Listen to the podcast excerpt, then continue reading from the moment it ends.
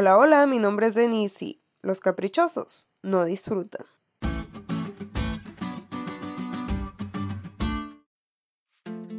Cuando niña siempre quise una caja registradora, así que le pedí una a mi mamá. En cierta ocasión había un regalo con forma de caja registradora. ¿Y qué crees? Ese regalo era para mí.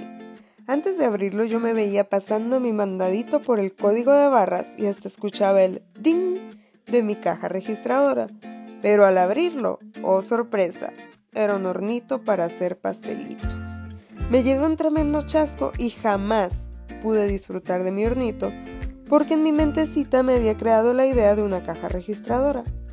¿Sabes? Algo así le pasó a Nabucodonosor cuando abrió el regalo de la revelación de las cosas que habían de suceder.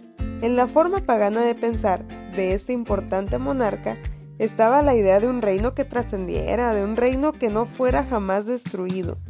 Pero cuando ve la realidad del sueño descubre que su reino tendría que ser destruido y que tendría que venir más reinos para finalmente darle paso a un reino que jamás fuera destruido. Y ese reino no era Babilonia, era el reino de Dios. El Señor le estaba mandando un importante mensaje a Nabucodonosor, pero no lo quiso entender. Al principio lo aceptó, pero esta, esta idea no dejaba de rondar en su cabeza. Así como yo, como un hornito de pastelitos y yo quiero una caja registradora.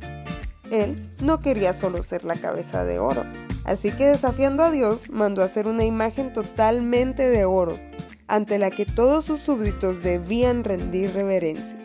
El mensaje que Dios le había dado le importó poco a este rey, porque como un niño berrinchudo, él quería su reino sin fin. Con esta imagen de oro estaba mandando un mensaje a sus súbditos de que su reino continuaría a lo largo de la historia.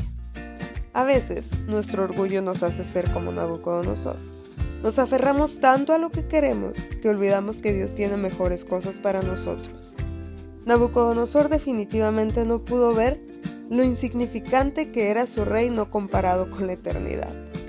Si hay algo a lo cual debes aferrarte, te aseguro que no es a tu voluntad, sino a la voluntad del Señor.